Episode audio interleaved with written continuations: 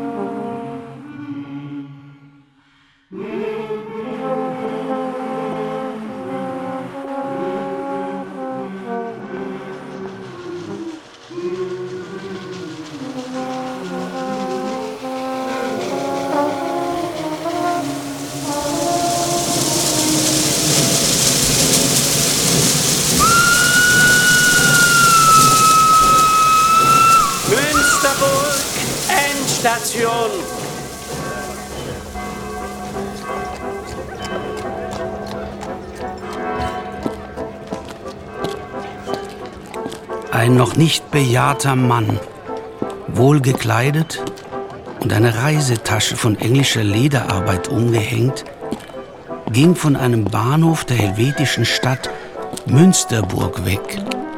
Nicht in die Stadt hinein, sondern sofort in einer bestimmten Richtung, nach einem Punkt der Umgegend, gleich einem, der am Ort bekannt und seiner Sache sicher ist. Dennoch musste er bald anhalten, sich besser umzusehen, da diese Straßenanlagen schon nicht mehr die früheren neuen Straßen waren, die er einst gegangen. Als er jetzt rückwärts schaute, bemerkte er, dass er auch nicht aus dem Bahnhof herausgekommen, von welchem er vor Jahren abgefahren, vielmehr am alten Ort ein weit größeres Gebäude stand.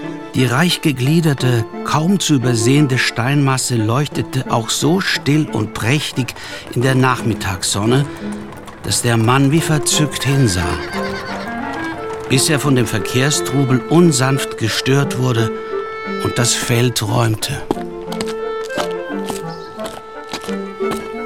Der erhobene Kopf und die an der Hüfte gelingt sich hin und her wiegende Reisetasche ließen erkennen, wie er vom Schwung der Gedanken bewegt, von Genugtuung erfüllt dahinschritt, um Weib und Kinder aufzusuchen, wo er sie vor Jahren gelassen. Jedoch vergeblich forschte er zwischen der rastlosen Überbauung des Bodens nach Spuren früherer Pfade, die sonst zwischen Wiesen und Gärten schattig und freundlich Hügel angeleitet hatten.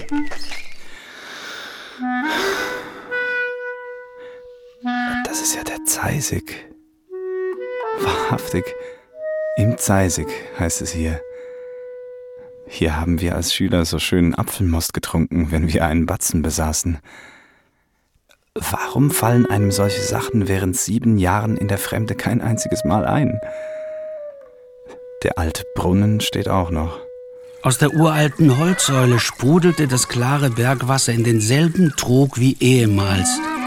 Und zwar durch den gleichen abgesägten Flintenlauf, der statt einer eisernen Brunnenröhre darin steckte. Sei mir gegrüßt, ehrwürdiges Zeichen friedlicher Wehrkraft. Dies Rohr, das einst Feuer gesprüht, spendet das lautere Quellwasser für Mensch und Tier. Jetzt hängt in jedem Haus das gezogene Gewehr und harrt der ernsten Prüfung. Möge sie der Heimat lange erspart bleiben. In diesem Augenblick näherte sich ein Trupp spielender Kinder dem Brunnen. Kleines Volk von vier bis acht Jahren. Letzteren Alters konnten zwei Knaben und überdies Zwillinge sein, weil sie genau dieselbe Größe, ganz ähnlich runde Köpfe mit dicken Backen und vor den Bäuchen aus gleichem Wachstuch geschnittene, mit Blümchen bedruckte Schürzen aufwiesen. Etwas seitwärts stand einsam ein bleicher Junge, der seinen zehnten Sommer zählen mochte und Anlass zu einer kleinen Begebenheit bot, welche die Aufmerksamkeit des heimkehrenden Mannes von dem alten Flintenlauf ablenkte. Hey, was tust du hier? Was willst du? rief einer der beiden Schurzträger den einsamen Jungen hochmütig an. Als der Angerufene nicht antwortete und nur melancholisch herüberblickte, trat der andere Zwilling näher. Auf was wartest du? Hä? Ich warte auf meine Mutter. Du hast eine Mutter? Du hast eine Mutter. Du hast eine Mutter. Eine Mutter. Warum lacht ihr Kinder so darüber, dass der Knabe eine Mutter hat? Habt ihr denn keine Mutter? Nein, wir sagen Mama. erklärte der eine Rädelsführer der Kleinen. Und gleichzeitig nahm er einen Tonscherben vom Boden, schöpfte Wasser aus dem Brunnenbecken und schleuderte es auf den Inhaber einer Mutter. Halt, nein! Lass das!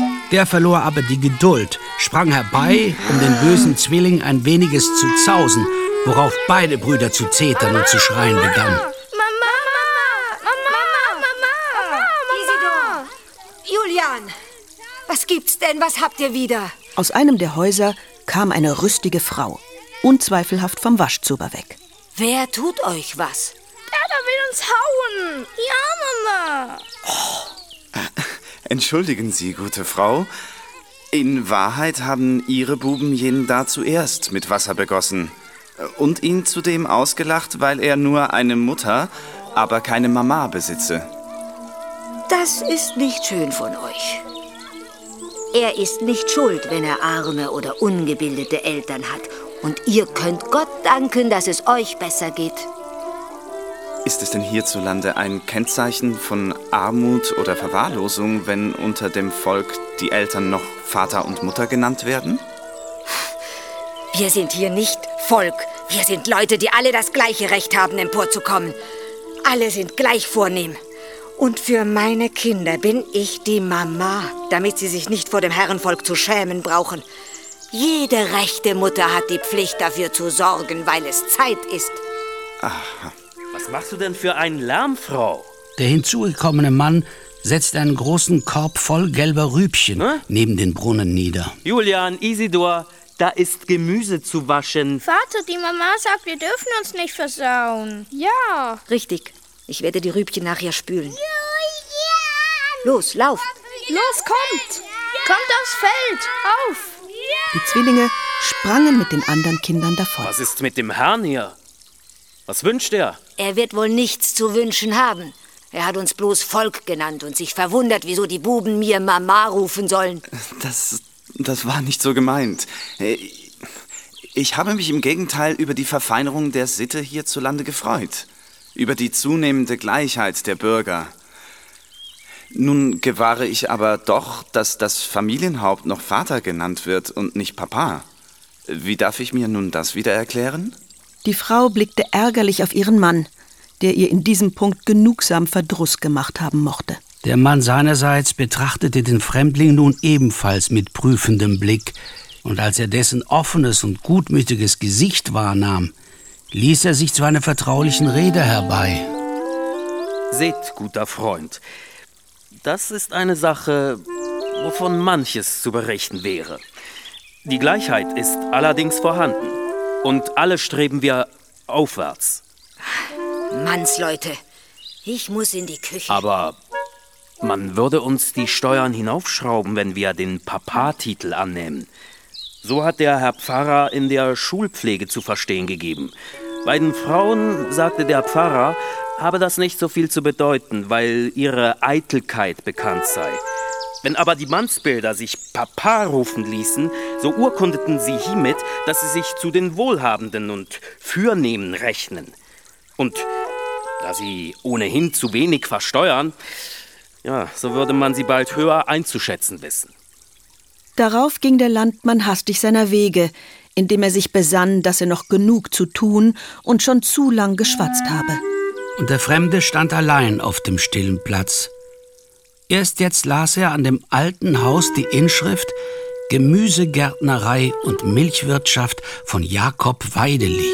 Also Weidelich heißen diese Leute. Er rieb sich sacht ein wenig die Stirn, wie einer, der nicht recht weiß, wo er sich im Augenblick befindet. bis er sich besann, dass er ja noch höchstens zehn Minuten zu gehen brauche, um die Seinigen zu sehen. Ist das nicht der Martin Saarlander? fragte eine Stimme, während eine Hand auf des angesprochenen Schulter fiel. Er war es wirklich. Denn er kehrte sich wie der Blitz um, da er auf dem heimischen Boden zum ersten Mal seinen Namen hörte und nun auch das erste bekannte Gesicht erblickte. Und du bist der Möni Wickard, wahrhaftig. Die beiden schüttelten sich die Hände, einander aufmerksam, aber nicht unerfreut betrachtend, als gute alte Freunde, von denen keiner dem anderen etwas zu danken oder je etwas von ihm gewollt hatte. Das ist immer eine gute Begegnung an der Schwelle jeglicher Heimat. Der genannte Möni oder Salomon schien um viele Jahre älter als Herr Martin Saarlander, sah aber noch recht frisch und sauber mit seinem Schnurr- und Backenbärtchen aus wie ehemals. Martin Saarlander, wer hätte das gedacht? Seit wann bist du wieder im Land? Soeben komme ich vom Bahnhof. Was du sagst. Ich komme doch auch daher, trinke alle Tage meinen Kaffee dort und sehe, wer abgeht und ankommt und habe dich nicht bemerkt. So, so, da ist der Martin Saarlander wieder. Ja. Nicht wahr, du kommst geradewegs aus Amerika. Aus Brasilien. Das heißt, ich habe mich sechs Wochen in Liverpool aufgehalten, in etwas Geschäften. Nun aber ist Zeit, dass ich meine Frau aufsuche. Habe seit einem halben Jahre keine Nachricht von ihr und meinen drei Kindern. Hoffentlich steht es gut mit ihnen. Ja, wo sind sie denn? Hier oben auf der Höhe? Freilich. Sie hat ja seit Jahren eine kleine Sommerwirtschaft und Fremdenpension auf der Kreuzhalde gepachtet. Ja, ich würde ja gleich mitkommen. Das geht aber natürlich jetzt nicht gut an bei eurem ersten Wiedersehen. Da kann man keine Störe und Gaffer brauchen.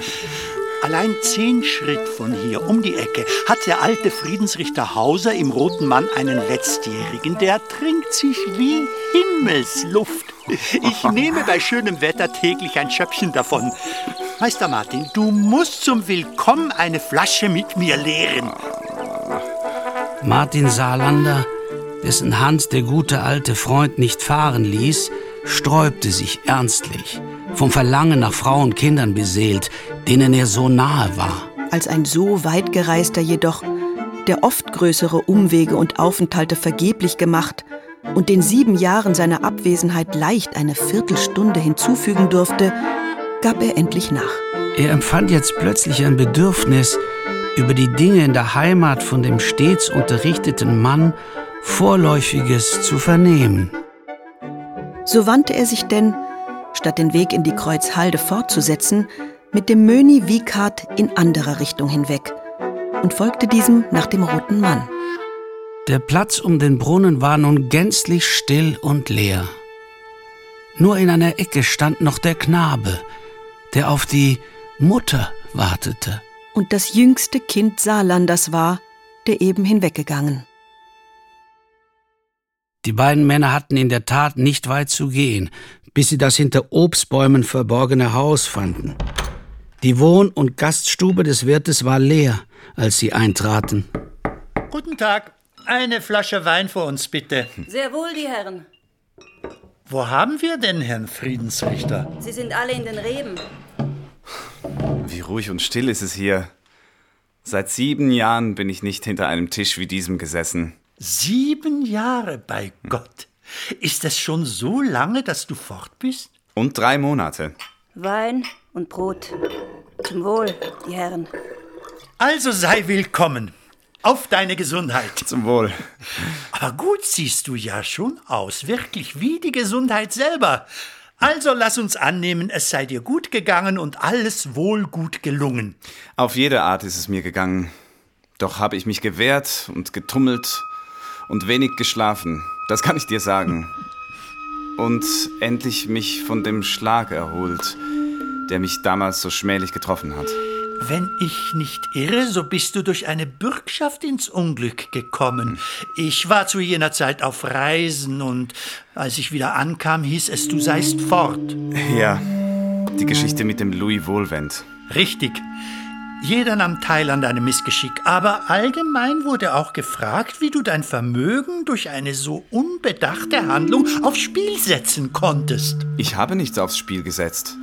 Ich wollte nichts gewinnen, sondern einfach ein Gebot der Freundespflicht erfüllen. Dem Wohlwend, Louis? Wir waren im Lehrerseminar schon gute Freunde. Er gab das Schulmeistern nach kurzer Zeit wieder auf. Ich hatte mich indessen noch zum Sekundarlehrer ausgebildet und bemühte mich redlich, die Schüler so durchgehend als möglich emporzuarbeiten.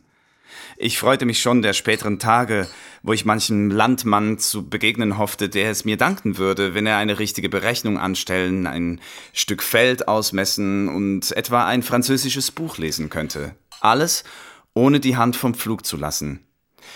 Allerdings habe ich es nicht erlebt, denn die Buben schwanden einem vorzu aus den Augen, verkrochen sich in alle möglichen Schreibstuben. Aber habe ich es denn besser gemacht? Wie bist du denn dazu gekommen? Vater und Mutter starben mir in der Heimat in derselben Woche an einem bösartigen Fieber. Mir wandelten sich Schreck und Trauer bald in eine große Unruhe, als ich mich im Besitz des elterlichen Vermögens sah. Ich heiratete meine Frau, die mir schon länger in die Augen gestochen. Auch sie besaß bare Mittel. Da wurde es mir plötzlich zu eng in der friedlichen Schulstube. Ich zog hierher in die Stadt, wollte mitten im Verkehr stehen, unter Erwachsenen, auf Freiheit und Fortschritt ausschauen, ein Geschäftsmann sein. Was du auch geworden bist. Ich wollte sogar den Militärdienst nachholen und Offizier werden und meinen Mann zu stellen. Was dir nicht gelungen. Ich beteiligte mich an einer bescheidenen Gewebefabrik. Daneben übernahm ich einen herrenlosen Handel mit Strohwaren. Es ging dir nicht übel. Ich hielt mich fleißig und aufmerksam an meine Sache, ohne der Welt den Rücken zu kehren. Da war denn auch der Louis Wohlwend. Ein Hansdampf in allen Gassen. Zu mir hielt er sich fleißig, so oft er Zeit fand. Bald stand ich im Ruf seines Spezialfreundes. Ich wehrte mich nicht dagegen, obschon mir im stillen manches auffällig war, was ihm anhaftete. Als ich eines Abends in der Weihnachtswoche an meinem Rechnungsabschluss saß, kam er, mich in seinen Verein abzuholen, wo Christbaumvergnügen sei. Dies war der Unglückstag. Oha. Nach dem Festessen folgten die Rennbahnen für die komischen Sänger und Deklamanten. Friedrich von Schiller die Bürgschaft. Da bestieg Wohlwend das Podium, kündigte den Vortrag der Schillerschen Ballade Die Bürgschaft an. Er wusste das Gedicht zu meiner Verwunderung auswendig und trug es mit einer gewissen Erregung vor, aber mit durchgehend so verflucht falscher Betonung, dass die Wirkung mehr verdrießlich als lächerlich war. Den Schluss der ersten Strophe gab er mit steigenden Noten, etwa so. Die Stadt vom Tyrannen befreien, das sollst du am Kreuze bereuen. Dann schloss er die zweite Strophe. Ich lasse den Freund dir als bürgen. Ihn magst du enterrin, ich erwürgen. Ach, es sind jetzt sieben Jahre her, doch die Dummheiten so genau im Gedächtnis, als wären sie gestern geschehen. Später, kaum war ich auf der Straße, holte mich der Wohlwend ein, räusperte sich, als wollte er ein neues Stück rezitieren. Louis, macht es dir Freude, ein Gedicht so grundfalsch zu deklamieren? Martin, ich bin derjenige, der den Bürgen sucht. Ich schwebe auf einem kritischen Wendpunkt habe eine Unternehmung gewagt mit bedeutendem Einsatz von Kapital. Mein Bankkredit ist schon vollständig in Anspruch genommen. Es handelte sich um Öffnung eines neuen Kredites gegen Bürgschaft, die mit drei Unterschriften zu leisten war. 15 Minuten später hatte ich als solidarischer Bürger und Selbstzahler die erste Unterschrift auf ein in Wohlwens Haus bereitliegendes Dokument gesetzt. Die zwei anderen Unterzeichner habe ich nie gesehen. Guter, Armer Martin. Und dann, vor Ablauf eines Jahres, erklärte Wohlwend sich zahlungsunfähig. Was gleich mit Beginn der Konkursverhandlungen voll und unweigerlich gedeckt werden musste, war der Betrag meiner Bürgschaftsleistung. Sie fraß auf, was ich und mein Weib besaßen. Zugleich liquidierte sich mein eigenes Geschäft. Ich war auf einmal fertig. Am Ende. Ach, yes. Der Wohlwend lebte noch Jahr und Tag von dem Konkurs, der im Sand verlaufen sein soll. Ich weiß nicht auf welche Weise. Und ich konnte, musste gehen, wohin ich wollte. Brasilien? Ja. Aber warum nahmst du die Familie nicht mit oder holtest sie nachträglich, als es ihr gut ging? Weil ich im Vaterland leben und sterben will. Ich bin kein Auswanderer. Rechtschaffen. Als ich hinüberging, nahm ich einige Kisten Strohhüte mit, die man mir anvertraute. Kleinere Seiden- und Baumwollsachen bekam ich auch mit. Ich trat in den Dienst eines größeren Handelshauses, bereiste die brasilianischen Provinzen mit Kauf und Verkauf, lernte den dortigen Binnenhandel, den ich in der Folge auf eigene Rechnung betrieb, natürlich nach Verhältnis meiner Mittel. Ich bin durch. Hab den Schaden ersetzt, mehr wollte ich nicht. Jetzt kann ich die Arbeit hier bei den meinigen in meinem Land wieder aufnehmen. Bravo, guter Martin. Das ist eine schöne Heimreise. Fünf Minuten von der Frau bleibe ich noch hangen. Trink die Flasche allein fertig, lieber Freund. Du hast gewiss gute Papiere bei dir. Solltest du etwa das ein oder andere schöne Inhaberstück abgeben wollen, so bitte ich mir die Gelegenheit zu geben. Nichts. In der letzten Zeit ließ ich alles Erworbene bei der Atlantischen Uferbank in Rio de Janeiro zusammenlaufen. Ich trage hier den Wert meiner nicht ganz drei Dutzend Contos de Reis als Anweisung bei mir. Hier in Bares umzuwandeln. Donnerwetter, ein mhm. saftiger Wechsel. Seit zwei Monaten oder länger avisiert. Bei welchem Haus hier? Gewiss beim großen Kasten oder der alten Kommode oder der neuen Kommode. Das sind nämlich die neuesten Scherznamen unserer Banken. Xaverius Schadenmüller und Kompanie heißt's. Schadenmüller, sagtest du? Mhm. Aber Martin, weißt du, wer das ist? Jedenfalls eine rührige Firma, wenn auch vor sieben Jahren noch unbekannt. Unglücksmann, es ist Louis Wohlwend, kein anderer. Martin Saarlander erhob sich langsam hinter dem Tische, ganz fahl und blass geworden. Dann setzt er sich aber gleich wieder. Es scheint, dass jeder Mensch einen Ölgötzen hat, der allerorts wieder dasteht und ihm entgegenglotzt. Wer sagt indessen, dass er nicht zahlen werde? Er wird sich erholt und emporgeschaffen haben. Wie kann mir gleich sein? Meine atlantische Uferbank ist doch auch nicht von Stroh und weiß, was sie tut. Unglücksmann noch einmal. Der, welcher Schadenmüller heißt, ist schon vor zwei Jahren fort. Sein Nachfolger, Wohlwens Gesellschafter, vor sechs Monaten. Und vom jetzigen alleinigen Vertreter der Firma Wohlwend heißt es, seit gestern er habe wieder einmal eingestellt. Das Comptoir sei geschlossen. Die arme Frau. Ich hatte ihr verlorenes Weibergut so vergnüglich ausgeschieden in meinem Buch. Und um Zinsen vermehrt. Ich wollte es sofort nach der Heimkehr sicherstellen. Nun hat es der Wohlwend zum zweiten Mal. Martin, Du musst stehenden Fußes in die Stadt hinunter, Wohlwends Kontor aufsuchen und dich überzeugen, wie es dort steht. Es ist in der Winkelriedgasse. So eine gab es früher nicht. Ja, eine vornehme Seitenstraße im Westend. Ich würde mit dir gehen. Allein es wird vielleicht besser sein, wenn ich unterdessen deine Frau auf irgendeine zweckmäßige Weise vorbereite. Nein, nein, nein, nein. Geh nicht hin. Ich, ich muss es selber über mich nehmen. Seit ich in Europa bin, habe ich der Frau nicht geschrieben, weil ich sie immer überraschen wollte. Wie du willst. Dann komme ich aber mit dir und führe dich zum Notar. Denn das nächste wird sein, für den Protest zu sorgen. Die Rechnung bitte.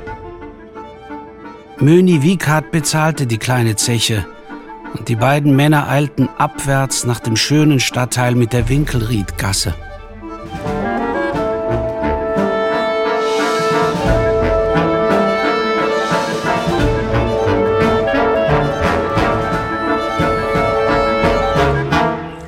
Während der Zeit hatte der Knabe, Saarlanders Jüngster, im sogenannten Zeisig noch eine Weile auf die Mutter gewartet und war dann wiederholt ihr eine Strecke entgegengegangen, aber immer wieder auf seinen Standort zurückgekehrt, aus Furcht, sie zu verfehlen.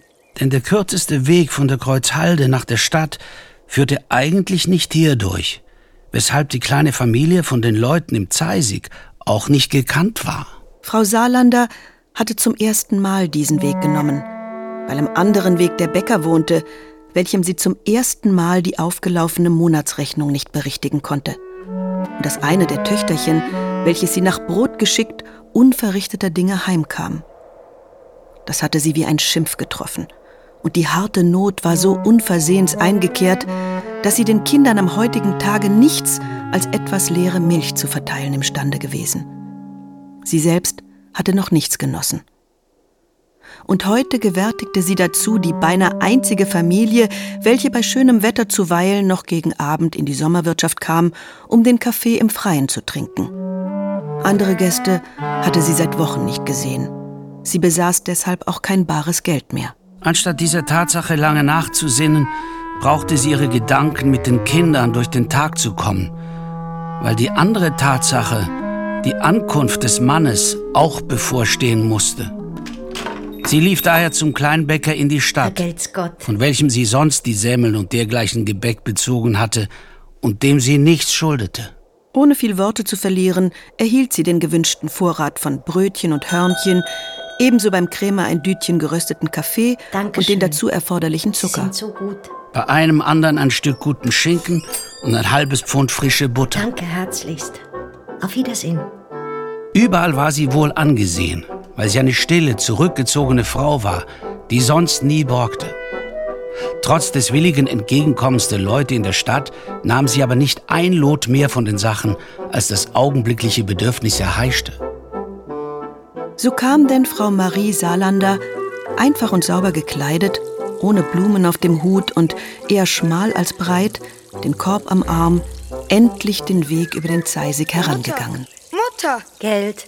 Du hast lang warten müssen, Arnold. Mutter, endlich. Der Knabe sprang sehnlich aus dem Scheunenwinkel hervor, wo er schließlich sich auf ein Mäuerchen gesetzt hatte. Ich habe die Esswaren erhalten. Nun wollen wir schnell heimgehen, damit wir bereit sind, wenn wirklich Leute kommen. Gott sei Dank muss ich heute noch nicht sagen, es sei nichts mehr im Haus. Aber wenn Sie alles aufessen, müssen wir dann noch weiter hungern? Sie essen ja nie alles. Sie nehmen höchstens die Hälfte zu sich. Mit dem Übrigen müssen wir uns bis morgen begnügen, wo ich ja dann etwas Geld habe. Bald erreichten sie die höher gelegene Kreuzhalde, wo sich die Aussicht auf die Stadt und die weite Landschaft öffnete. Mutter, endlich. Gibt's zu essen? Ich hab so Hunger. Oh ja. Brot, Schinken, Käse. Sogleich kamen die beiden Schwestern Arnolds herbei, Setti und Netti, der Mutter den Korb abzunehmen. Sie waren zwölf und dreizehn Jahre alt, von derselben feinen Blässe wie der Bruder. Die Augen der Mädchen glänzten ungeduldiger und gieriger als die des Knaben, der gelassener Art zu sein schien. Kinder, nehmt euch zusammen. Habt Geduld. Alles nimmt ein gutes Ende, wenn der Vater kommt. Jetzt müssen wir noch ein Weilchen zusehen, wie andere essen. Habt ihr die Ferienaufgaben wirklich fertig? Nichts mehr zu rechnen, zu schreiben oder auswendig zu lernen? Darf ich weiter am Geldbeutel für Vater häkeln? Oh ja, ich auch. Ich werde noch ein wenig das Lied für die Kirchenlehrstunde studieren. Es ist schwer. Die Mutter billigte alles und eilte in die Küche, holte aus dem Schrank den Honigtopf hervor und füllte daraus eine hübsche Kristallschale. Zugleich fiel ihr bei, dass ein Löffel des dicken, kräftigen Saftes den Kindern ihr junges Leiden für eine kurze Zeit wohltätig verhüllen dürfte.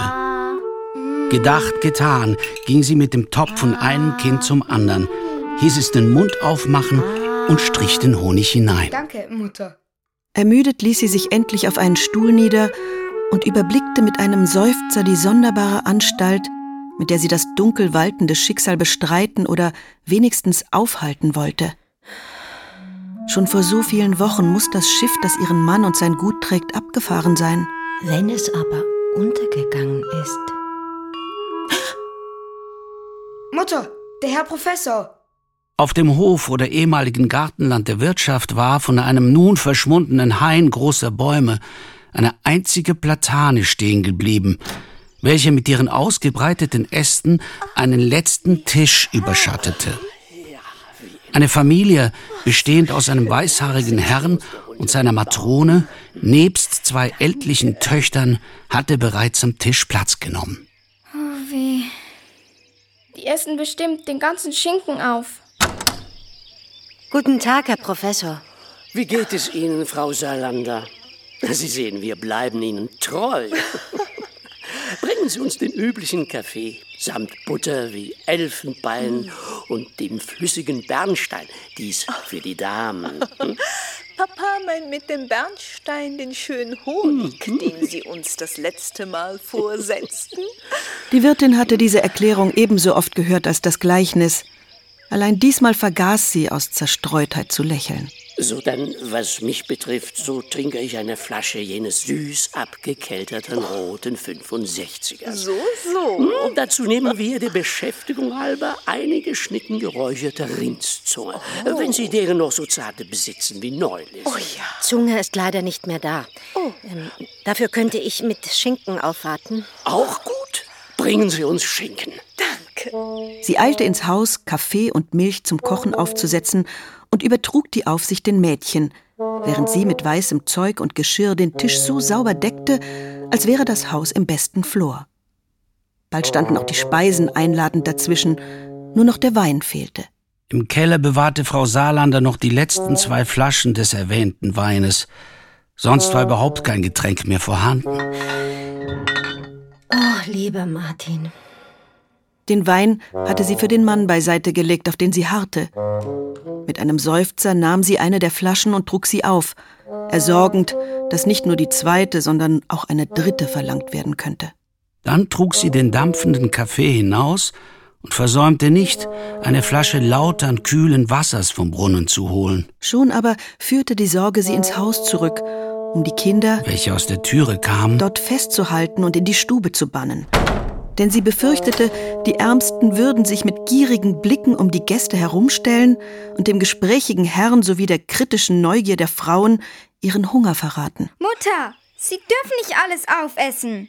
Doch konnte sie nicht hindern, dass die Kinder Kopf an Kopf durch das Fenster schauten und keinen Blick von dem Tisch der sich rüstig erfrischenden Leute verwandten. Hey, da gibt's Essen. Ja, los. Ja! So tat sich vor ihren Augen ein neues Unheil in einer Kinderschar auf, die lärmend mit abgerissenen Zweigen und Ruten über den offenen Hofraum gezogen kam.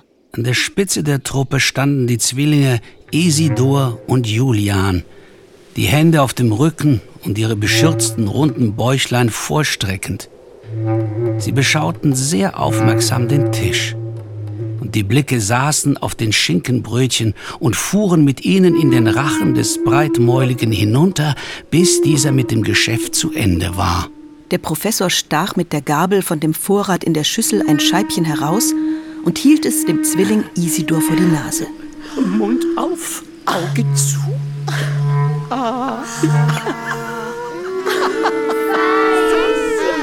Das gleiche geschah mit dem kleinen Julian. Und so abwechselnd mit beiden, die immer zuvorderst standen, bis der letzte Rest des Schinkens verschwunden war. Mehr, mehr bitte, mehr.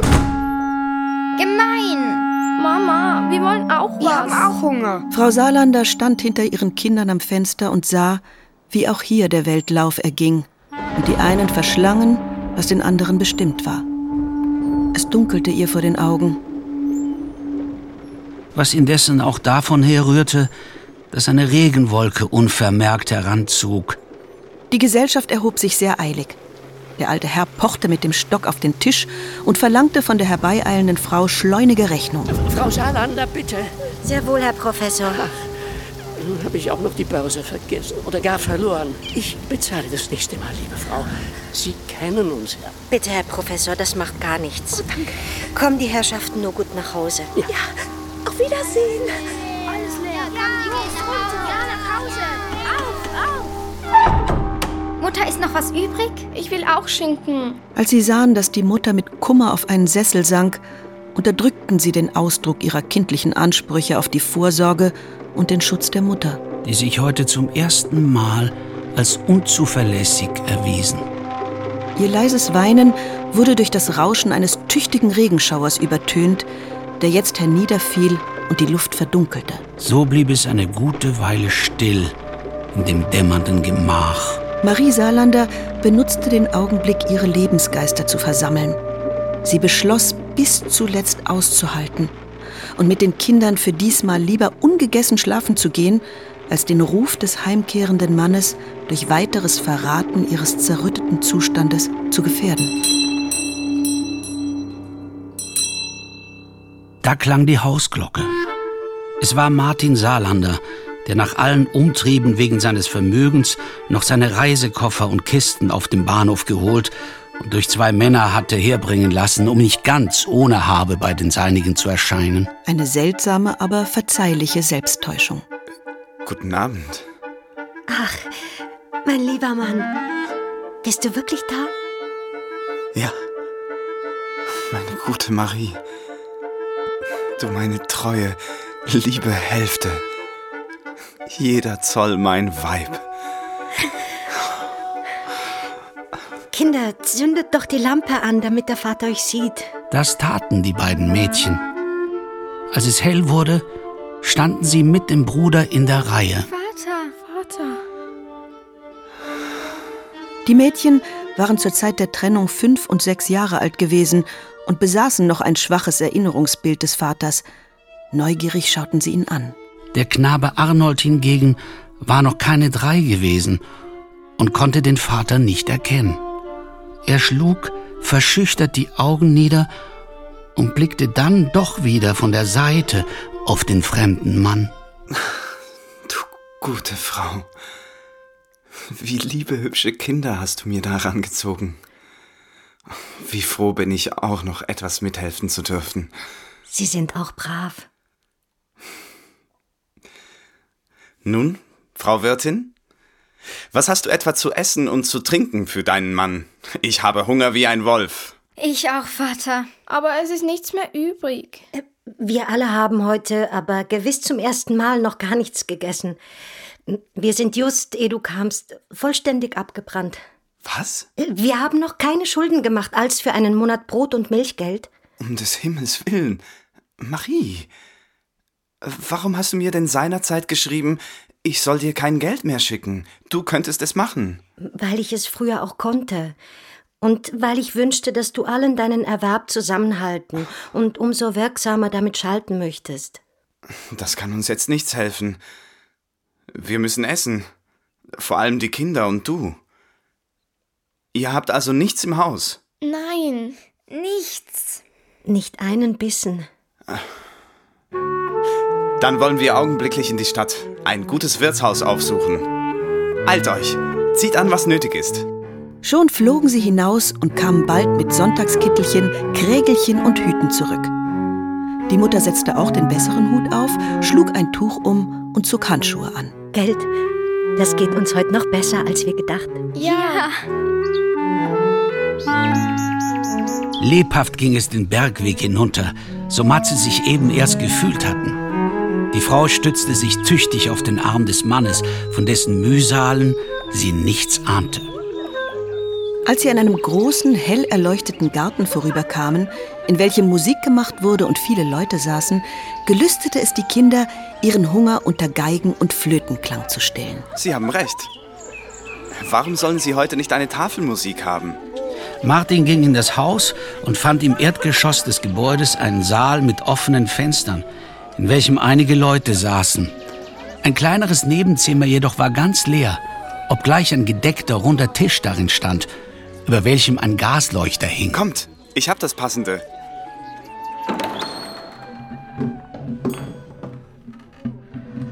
Wie zufrieden blickten die Kinder nun drein, als sie die Hände auf dem Tischtuch übereinander legten, zuweilen mit den Fingern ein wenig trommelnd. Ein Kellner kam. Wonach ist Ihr Begehr? Marie, befiehl du, was du wünschest und für die Kinder gut ist. Ich werde dann mit Erlaubnis hintendrein schon nachbessern, wenn du zu knausrig bist. Warme Suppe ist jetzt wohl nicht da. Oh ja. An Konzertabenden werden nach Belieben ganze Soupers serviert. Das ist ja ganz unser Fall. Da brauchen wir uns nicht die Köpfe zu zerbrechen. Nicht wahr, Marie? Ich bin sehr zufrieden. Suppe ist gut. Schnell legte der Kellner die Gedecke auf so, und bald erschien er auch mit der Schüssel, in welcher eine würzige Suppe dampfte. Ja. Danke. Bitte? Vater. Wie sie die Löffel zur Hand nahmen, fiel im Garten draußen das Orchester mit einem gewalttätigen Musikstück ein, das die Kinder in dem Posaunen- und Paukengewitter die ersten Löffel mit einer seltsamen Mischung von Heißhunger und Herzensjubel zum Munde führten. Ah, sehr fein. Als eine kleine Stunde vorbei, vergnügten sich die Kinder wohlgesättigt am Nachtisch. Jedes hatte ein Glas Wein bekommen die Mutter aber deren drei getrunken. Und nun dünkte der Mann sich im Paradies zu sitzen, als die aufblühenden, leicht sich rötenden Antlitze mit frohen Augen ihm entgegenglänzten. Dies, was ich sehe, ist die Wahrheit. Nicht das, was ich weiß. Vater, weißt du nicht, dass ich dich heute schon gesehen habe? Hm? Bei dem Brunnen, wo die Zwillinge mich ausgelacht haben. Dass ich nur eine Mutter und keine Mama habe.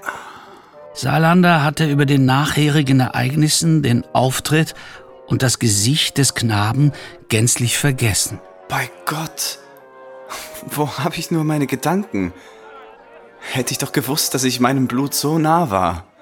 Du bist den Nachmittag schon in der Nähe gewesen und nicht zu uns gekommen?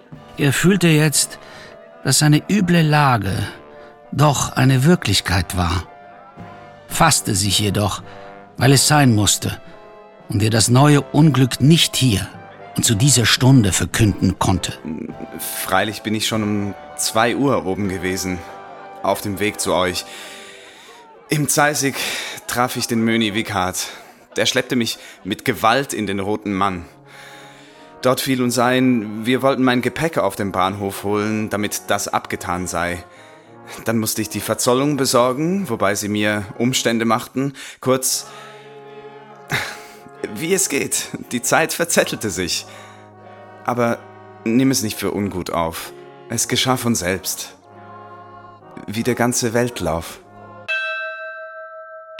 Marie war schon lang zufrieden und im Inneren froh, dass der Weltlauf sich so gefügt, dass der Mann nicht zu ihrer sonderbaren Bewirtung gekommen und die Fremden zu unwillkommenen Zeugen des Wiedersehens geworden waren.